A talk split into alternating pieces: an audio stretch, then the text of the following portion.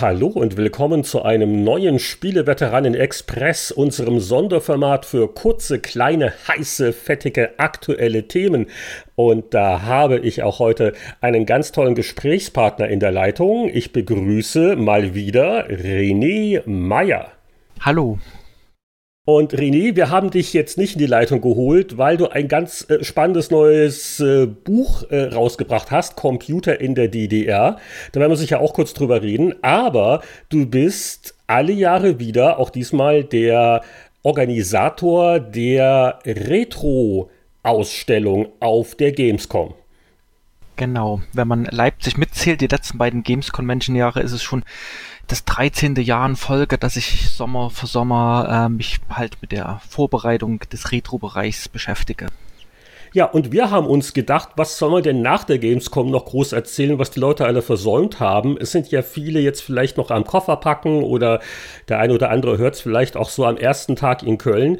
Lass uns doch mal ein bisschen drüber reden, was äh, denn dieses Jahr auf der äh, Gamescom so an Schwerpunkten gesetzt wird. Und mich würde auch so allgemein ein bisschen interessieren, wie, wie gestresst ist man jetzt? Ja, du, du bist ja sowieso gerade auch selber am Koffer packen. Ne? Wir reden ja jetzt wenige Tage, bevor es losgeht. Wie fühlt man sich so?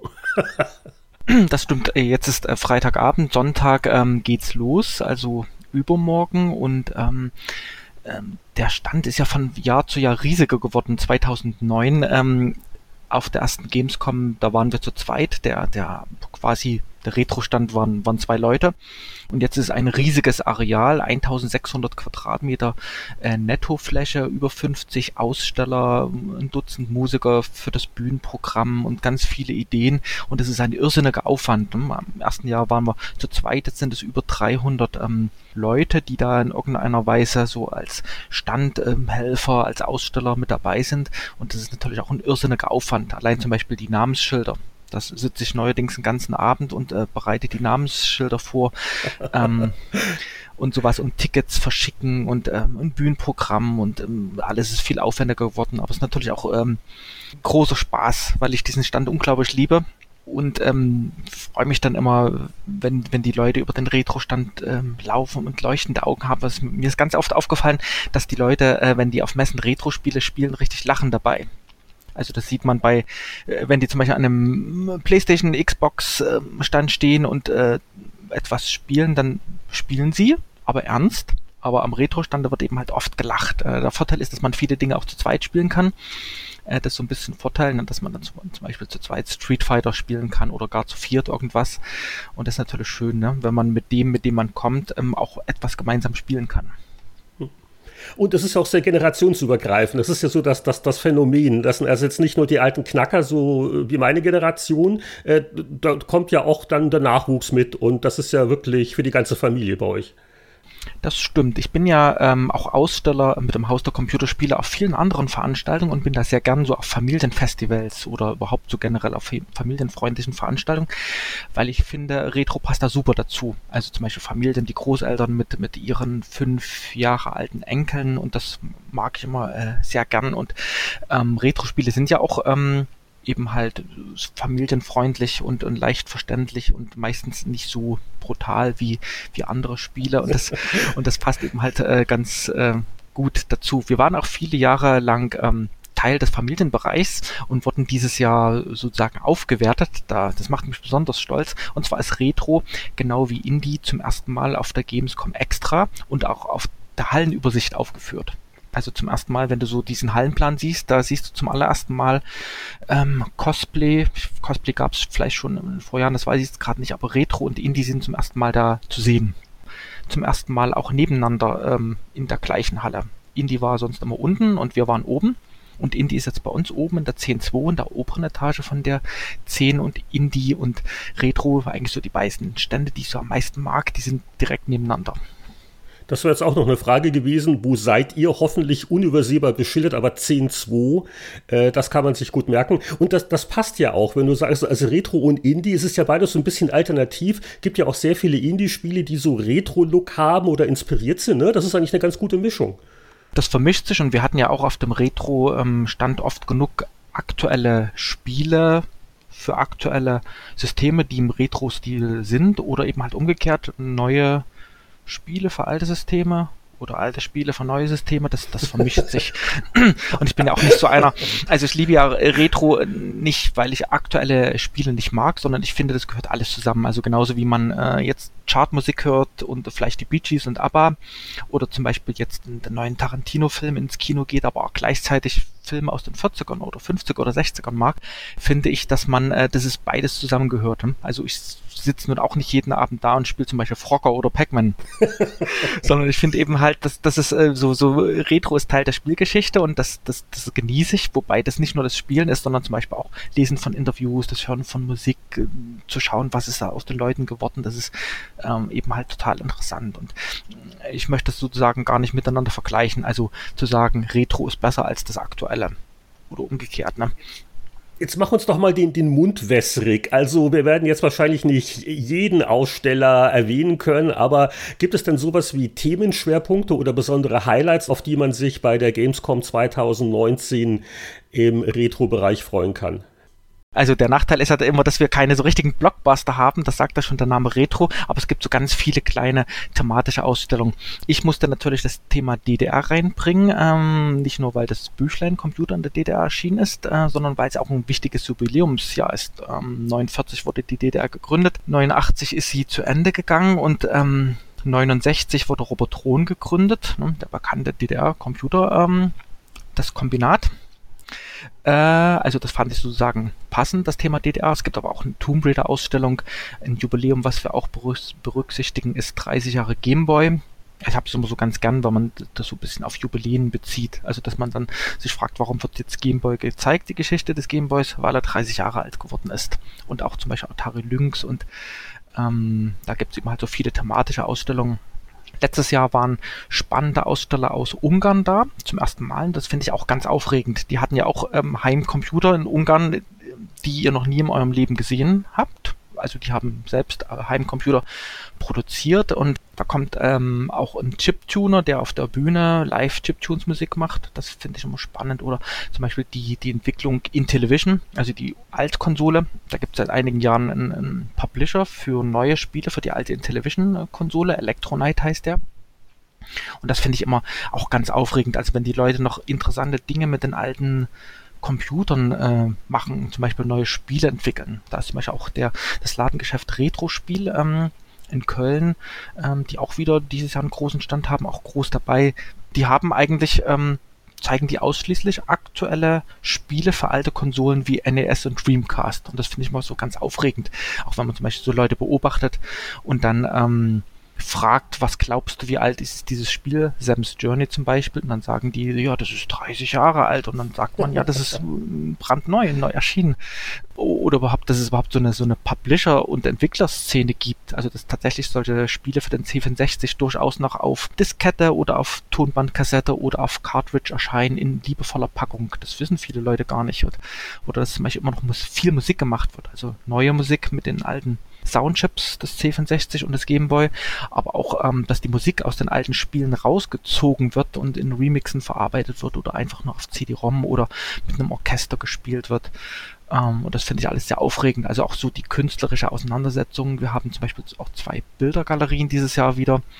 Da gibt es zum Beispiel ein Projekt, das heißt äh, Shadowboxer und die machen Screenshots ähm, und machen daraus so dreidimensionale Bilder die sie in einen Rahmen stecken. Das finde ich zum Beispiel auch toll, sowas. Mhm. Und wenn du jetzt sagst, so Hardware-Schwerpunkte sind DDR-Computer und der Gameboy zum Beispiel, äh, das heißt, da gibt es auch richtig was so zum Anfangen fassen. Also das ist ja der Witz in der ganzen Sache. Also ihr habt da authentische Modelle am Stand, die, die laufen auch äh, beim Gameboy wahrscheinlich jedes Kuriose neben uns Sondermodell noch. Da ist dann wohl einiges geboten. Also bei den Handhelds ist es ja immer ein bisschen schwierig, weil man ähm, die nicht so gerne so, so hinlegt. Zum Beispiel der winzig kleine Gameboy Micro, wenn ich den auf den Tisch legen würde, dann würde er wahrscheinlich in einer Viertelstunde äh, weg. Aber ähm, das den, den würde ich mal auch einstecken, weil, weil der, der fehlt mir nämlich selber in der Sammlung. Also so ein Micro, den, wäre ich auch in Versuchung, muss ich zugeben. Vor allem, weil ich den sehr liebe. Also eigentlich das ist so mein Lieblings-Gameboy und ich habe eine sehr schöne Famicom Edition. Also so ein, so ein Sondermodell. Uh, das, das klingt wertvoll. das Tolle an dem Retro-Stand ist ja, dass da wirklich unglaublich viele Geräte zum Ausprobieren sind. Unglaublich viele Amigas, C64, aber eben halt auch seltenere Sachen.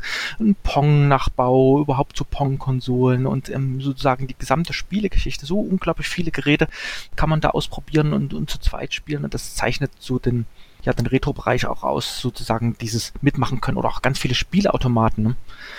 ähm, von damals, wo, wo kann man eben zum Beispiel jetzt Donkey Kong noch spielen. Also wo kann man sich an einen Automaten stellen, um Donkey Kong zu spielen oder ein anderes Spiel von damals.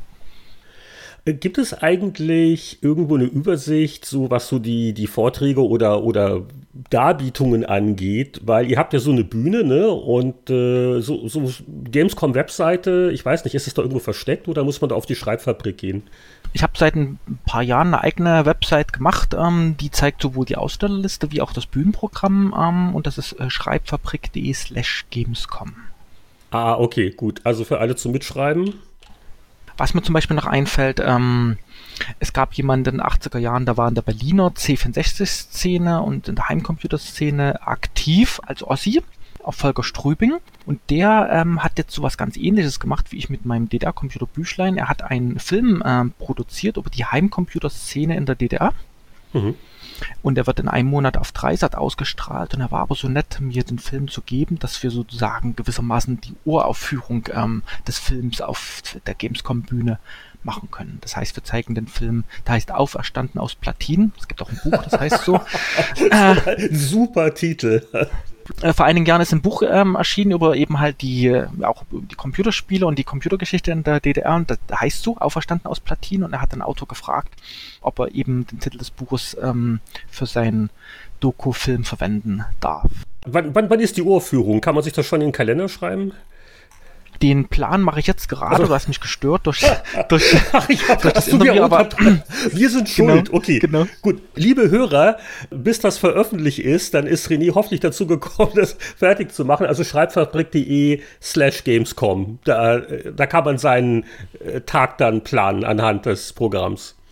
Genau, was es für Konzerte und Vorträge gibt. Wir haben auch so einige äh, so Ehrengäste dabei, die, die sich dann wieder im Interview ähm, stellen und ähm, auch einige so Live-Turniere. Ähm, und auch ein beliebtes Retro-Quiz, äh, wo man schwere Fragen beantworten muss und dann etwas gewinnen kann.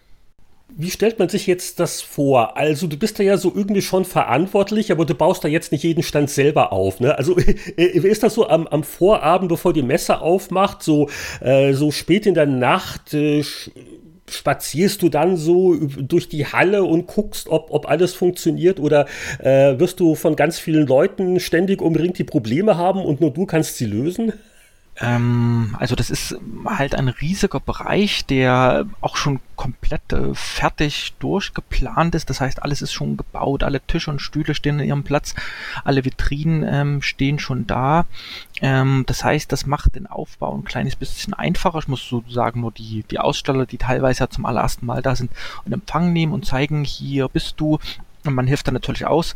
Ähm, großes Problem ist zum Beispiel, ähm, äh, wenn man so einen Stand aufbauen will, braucht man der Röhrenfernseher und nicht jeder hat drei oder vier Röhrenfernseher. Es gibt zum Beispiel wieder einen Club aus Hongkong, die kommen mit einem Flieger. Die können natürlich nicht ein halbes Dutzend Röhrenfernseher mitnehmen denen helfe ich also durchaus mit Hardware aus oder so, so. Es ist nicht zum ersten Mal, dass zum Beispiel ein Aussteller wie John Hare geflogen kommt aus Großbritannien und dann nicht unbedingt ähm, eben halt noch mit seinem Röhren, Röhren mit seinem Commodore Röhrenmonitor. So, für, fürs Handgepäck, ne? Das durch den Flieger. Nicht.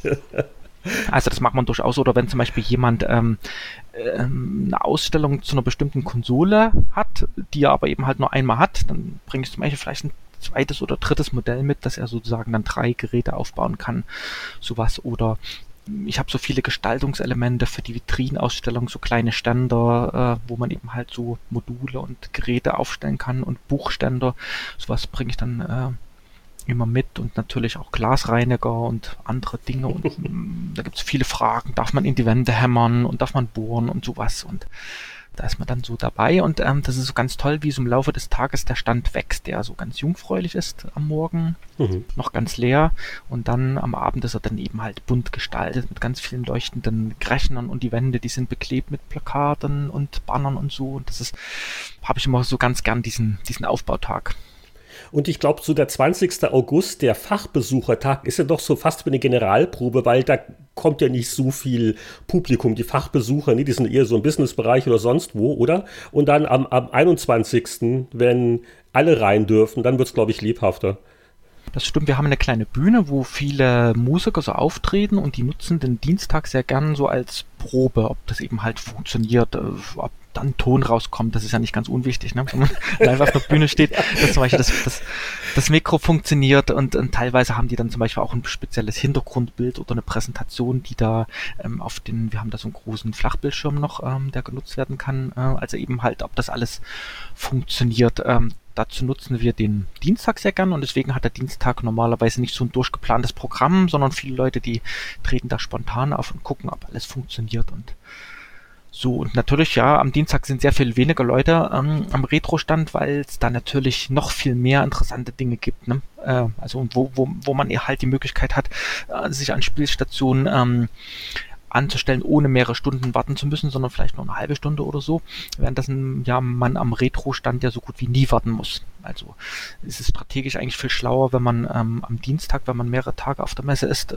nicht so auf Retro ist, sondern in den anderen Hallen, wo an den anderen Tagen sehr viel mehr los ist. Lass uns doch mal kurz über die Computer in der DDR reden. Da äh, wirst du sicher auch ein paar schöne Stücke aus deiner Sammlung äh, ausstellen. Kann man davon ausgehen? Kannst du nur so ein, zwei Namen nennen und auch vielleicht ein bisschen ein Gefühl dafür geben, welche äh, Spiele man da erwarten kann? Weil das ist jetzt für viele wie mich, die halt äh, nicht in der DDR aufgewachsen sind, wahrscheinlich ein ziemliches exotisches Neuland. Also wir hatten in der DDR Strom. Und es gab auch. Meistens, oder? Meistens. Und es gab auch Computer. Und ähm, es gab so im Prinzip ähm, drei verschiedene Szenen, die gar nicht so viele Berührungspunkte hatten. Also zum einen gab es Leute, die hatten sich einen Commodore 64 oder einen Atari entweder aus dem Westen mitbringen lassen oder im Second-Hand-Laden, die in der DDR ANV hießen, An- und Verkauf, gekauft oder über Kleinanzeigen. Also das war durchaus verbreitet, dass man ähm, zum Beispiel einen C64 hatte. Bei weitem nicht so viele wie im Westen, aber das gab's.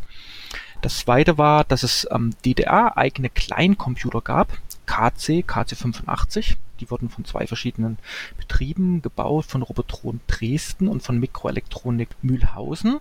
Und das waren eigene Rechner, ungefähr in der Leistungsklasse eines äh, VC20, also eines C64-Vorgängers und die wurden so ab Mitte der 80er Jahre produziert, aber in ziemlich kleinen Auflagen. Insgesamt wurden nur so einige 10.000 Stück ähm, gebaut und es führte dazu, dass man die normalerweise nicht kaufen konnte, aber die waren zum Beispiel in Schulen, in Betrieben. Es gab sehr, sehr viele Computerclubs in Pionierhäusern, das war so Freizeitzentrum oder zum Beispiel auch in Schulen oder in Universitäten, da haben sich so Computerclubs gebildet und da konnte man hingehen. Das war übrigens auch mein Einstieg 86 in die Welt der Computer dass ich an der Uni Leipzig in eine Art Computerclub gehen konnte, wo man Basic programmieren konnte und so leckte ich Blut.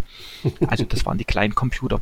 Und das dritte, ähm, das waren so die Bastelrechner, äh, wo man nur eine Leiterplatte bekommen hatte und ähm, eine flache Folientastatur zum Beispiel und wo man sich den Rest zusammenbauen musste.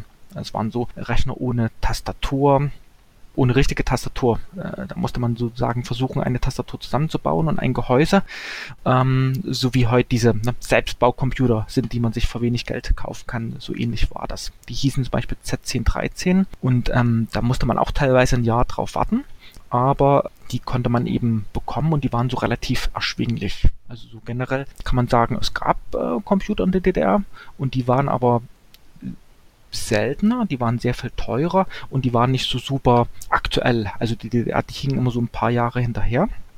Ähm, aber die funktionieren heute teilweise immer noch. Das ist interessant, also die DDR war eines der wenigen Länder, die alles selbst produziert hat, ähm, vom Mikroprozessor über den Speicherchip, über das Display. Also und die, die haben unglaublich viele Produkte gebaut, die man sich gar nicht vorstellen kann, zum Beispiel Taschenrechner. Und Taschenrechner nicht nur assembliert, also zusammengesteckt, sondern die haben alles sozusagen produziert in der DDR. Und genauso wie zum Beispiel die eine Spielkonsole, diese Pong-Konsole, das Bildschirmspielen und eins oder diesen berühmten Polyplay, den einzigen Spielautomaten der DDR, äh, mit, mit Fernseherstücken ähm, und mit äh, dem Prozessor, der in der DDR gefertigt wurde. Es gab Schachcomputer. Also die DDR, die hatten eine richtig große Palette an, an Produkten, die aber immer nur in ziemlich kleinen Auflagen produziert worden sind, wie zum Beispiel diese Pong-Konsole, von der wurden nur ganze tausend Stück gebaut. Das war natürlich ein riesen Handicap, weil äh, aufgrund der politischen und wirtschaftlichen Situation äh, konntet ihr ja nicht einfach damals äh, Chips oder äh, beliebig Geräte aus den USA importieren zum Beispiel. Ne? Da, da, das war ja der Grund, warum das alles, sage ich mal, die Industrie im eigenen Land stattgefunden hat. Genau, es gab so zwei ganz große Probleme. Zum einen war die DDR-Mark nichts wert so im Vergleich zu, zur West-D-Mark, könnte man sagen. Und man durfte eben halt auch mit dem Westen nicht so äh, Geschäfte machen. Also es, es, war ganz schwierig, wenn ein Betrieb mit einem anderen Betrieb, also der Handel zwischen Ost und West, das war so ganz knifflig. Also das war ein großes Problem, dass Handel normalerweise nicht so ohne weiteres ging, genauso wie auch Bestellung. Also ein DDR-Bürger konnte nicht so ohne weiteres oder gar nicht bei Otto oder bei Quelle oder so bestellen. Und das viel größere Problem, das war aber das Embargo was äh, Westfirmen verboten hat, aktuelle Computertechnik in überhaupt in den ganzen Ostblock zu exportieren. Mhm. Ähm, und das führte eben halt dazu, dass die DDR überhaupt, äh, selbst wenn sie es bezahlen hätte können, äh, gar nicht aktuelle Prozessoren oder Computertechnik in großen Mengen kaufen konnte. Es wurde zwar so geschmuggelt in, in kleineren oder für Private ging das, aber wenn zum Beispiel ein Betrieb ausgestattet werden sollte, zum Beispiel mit einem Amiga 500 oder 2000, ähm, dann musste das über verschlungene Kanäle unter Umgehung des Embargos ähm, geschehen. Da habe ich auch was in dem Büchlein geschrieben, weil das auch sehr interessant ist, ähm, weil das durfte eben halt nicht ähm, erfahren werden und da wurden teilweise so ähm, Lieferwege anonymisiert, es wurden teilweise die, die Bezeichnung der Computer rausgefeilt. Und die, die, ich glaube, es gab auch gewisse Behörden, die hatten so ihre auch so Spezialconnections. So die, die, die Stasi, die wusste dann auch schon, wie sie hintenrum an was rankommt. Das hast du ja auch beschrieben. Na klar, also die Stasi, die ähm, ist eben halt zum Beispiel zu jemandem hingegangen, zu einem Westbetrieb und da hat gesagt, hier, wir möchten gerne ähm, ein Amiga oder eine, große Rechenanlage oder irgendwelche äh, Fertigungstechnik. Das ist auch ein interessantes Thema, weil also die DDR, die war eben halt gezwungen, weil sie zum Beispiel nicht viele Prozessoren importieren durfte ähm, und weil ähm, der Ostblock generell keine große Hilfe war. Also es gab ja neben der DDR noch viele andere Länder, die Sowjetunion, also Russland ähm, jetzt. Und äh, das Verhältnis war aber auch nicht ungetrübt, äh, weil die Sowjetunion der DDR nicht so ganz getraut hat, ähm, weil sie gedacht hat, das wird alles ausspioniert. Das war ein ganz großes Thema damals, dass man so Angst vor Spionage hatte. Also die Zusammenarbeit zwischen den anderen ähm, Ostblock-Ländern, die im RGW, Rat für gegenseitige Wirtschaftshilfe, ähm, verbunden waren, ähm, die lief auch nicht so toll und äh, da hatte die DDR eigentlich gar keine Möglichkeit. Sie konnte aber keine Westrechner in großen Mengen kaufen, hat keine von den anderen Ostblöcken äh, bekommen, Ostblockländern bekommen und war dann so quasi gezwungen, selbst sich das alles anzueignen, was theoretisch auch funktioniert hat, aber zu einem irrsinnigen Preis. Also die Teile, die waren teilweise ähm, 10 oder bis zu 100 Mal teurer, wie wenn man das auf dem Westmarkt bestellt hätte. Also die, die, hat ja auch Speicherchips und Prozessoren gebaut, die hat den Z80 nachgebaut und das war alles wesentlich teurer, als wenn sie einfach so einen Chip gekauft hätten. Ähm, und das führte dazu, dass die Rechner eben halt auch unglaublich teuer waren. Ähm, also überhaupt gar nicht äh, für normale Bürger zu bezahlen. Auch die Bürorechner, die haben teilweise so 60.000 Ostmark gekostet. Also eine Ostmark war so ein bisschen wie, wie eine Westmark von dem, was man so kaufen konnte. Zum Beispiel eine Schallplatte hat äh, 16 Mark 10 gekostet damals äh, oder eine Leerkassette so 20 Mark. Ähm, und wenn eben halt so ein Bürorechner 60.000 Mark kostet oder so ein Kleincomputer, wenn man ihn zu kaufen bekommt, 4.000 Mark, dann ist es natürlich irrsinnig viel Geld. Also es ist ja nicht nur die Technik, auch so diese die ganze Geschichte ist ja auch recht faszinierend. Und wer vielleicht jetzt nicht auf der Gamescom ist, aber sagt, oh, das ist eigentlich ganz spannend, äh, für die haben halt diesen Buchtipp. Äh, und äh, da kommt man ja auch leicht ran an äh, Computer in der DDR. Äh, das hast du, glaube ich, im Auftrag, kriege ich das jetzt richtig hin, der Landeszentrale für politische Bildung Thüringen gemacht. Und da kann man, glaube ich, gegen, gegen Porto quasi das einfach anfordern. Genau, das war so ein Lichtblick. Ähm, also ich nutze die heißt Landeszentrale, weil es in jedem Bundesland eine gibt, auch bei uns hier in Sachsen. Und ich nutze und ähm, die äh, machen vor allem Folgendes: Die lizenzieren Bücher, die es gibt und äh, verteilen die kostenlos. Die kann man sich kostenlos bestellen. Und ich nutze das schon seit seit Jahren, also das Angebot der Landeszentrale für politische Bildung Sachsen, um mir so gratis Bücher zu bestellen. Und dann hatte ich vor anderthalb Jahren so einen Lichtblick, weil die halt auch viele ähm, Regionalgeschichtsliteratur, so DDR und sowas. Und da kam mir der Lichtblick, Mensch, die können es doch mal fragen, ob die Interesse haben an dem Thema Computer in der DDR, weil ich mich schon immer so ein bisschen mit dem Gedanken geliebäugelt habe, dass man da ein Buch oder so mal machen könnte. Aber es ist eben halt da nicht so leicht, einen Verlag für dieses Thema zu finden, weil es ja ziemlich speziell ist, das, ähm, das Thema.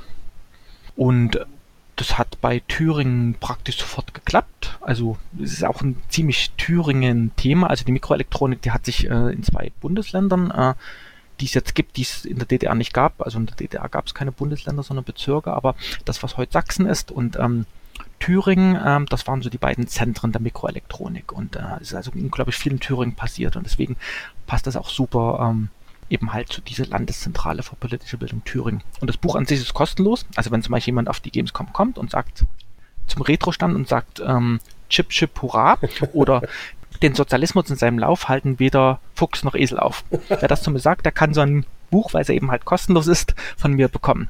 Das hat Erich Honecker wenige Monate vor dem Ende der DDR gesagt, als der erste 32-Bit-Chip äh, vorgestellt worden ist. Also so gegen Ende der DDR äh, hat die DDR zwei große Produkte groß gefeiert. Das eine, das war der 1 Megabit Chip, der 1 Megabit Speicherchip. Und das zweite, das war so kurz vor der, so im Sommer 89, ähm, das war der 32-Bit Prozessor. Und da hat das Erich Honecker gesagt, so auf seiner Pressekonferenz. Weil die DDR, die war ja halt so unglaublich stolz, dass sie so relativ aktuelle Prozessoren und Speicherchips bauen konnte. Aber das Problem, das waren eben ähm, so, so kleine Stückzahlen. Also es ist ein Unterschied, ob man einen Prozessor in einer Auflage von 1000 baut oder eine Auflage von einer Million. Das ist ein riesengroßer Unterschied. Und die DDR, die war in der Lage, eben halt diese Chips nachzubauen. Also die wurden kopiert, abgeschliffen und so, so Schicht für Schicht und wurde reproduziert, weil man halt auch ähm, kompatibel zum Westen bleiben wollte. Aber ähm, das war eben halt schwierig, dann diese Chips millionenfach nachzubauen. Also mehr zu dem Buch und auch Infos, wie man es bestellen kann, findet man unter spielepower.de. Da ist also rechts ist ein Link dazu oder gleich dann mit slash DDR äh, kommt man, glaube ich, direkt hin. Äh, für diejenigen, die jetzt nicht direkt zu dir auf die Gamescom gehen können und, und um sich da ihr, ihr Buch abzuholen. Das ist da auch eine nette Möglichkeit. Ja, René, dann also mal herzlichen Dank für diesen kleinen Vorgeschmack auf die Gamescom 2019, den Retro-Bereich und natürlich eine äh, kleine Reise in die Computervergangenheit der DDR. Ich wünsche noch äh, ein gutes Gelingen, eine, eine gute Reise. Äh, Gibt es noch, noch irgendwelche Sorgen äh, oder läuft soweit bisher alles ganz zufriedenstellend für dich? Es ist jetzt irgendwie ist es so, dass ich morgen nur noch packen muss. Das ist irgendwie auch eine ganz neue Situation. Das habe ich immer noch in den letzten Stunden irrsinnig viele Dinge noch zu klären gehabt und das habe ich aber in, ich war in dieser Woche noch unglaublich fleißig und da bin ich jetzt nahezu fertig. Ich mache heute Abend noch das Bühnenprogramm. Heute ist Freitag. Samstag muss ich packen. Das geht also relativ, habe also relativ viel Zeit, um alles zusammenzupacken und Sonntag geht's dann entspannt los. Wir müssen ja leider Gottes sechs Stunden fahren von Leipzig bis nach Köln mit so einem Sprinter und Montag wird aufgebaut. Und Dienstag geht die Messe los. Ja, da wollen wir auch diesen Spieleveteranen-Express beenden, damit du jetzt das Programm noch äh, vollenden kannst. Nicht, dass wir deine Produktivität hier jetzt hier unnötig behindern. René, herzlichen Dank. Toi, toi, toi auf der Messe und wir sprechen uns bestimmt demnächst wieder. Okay, danke, ja. Und das war das Spieleveteranen Express zur Retro Area auf der Gamescom 2019. Äh, ihr findet uns wie immer auf spieleveteranen.de und wir bedanken uns bei unseren Patreon-Unterstützern, deren Spenden dieses Sonderformat freigeschaltet haben. Bis demnächst beim Spieleveteranen Podcast.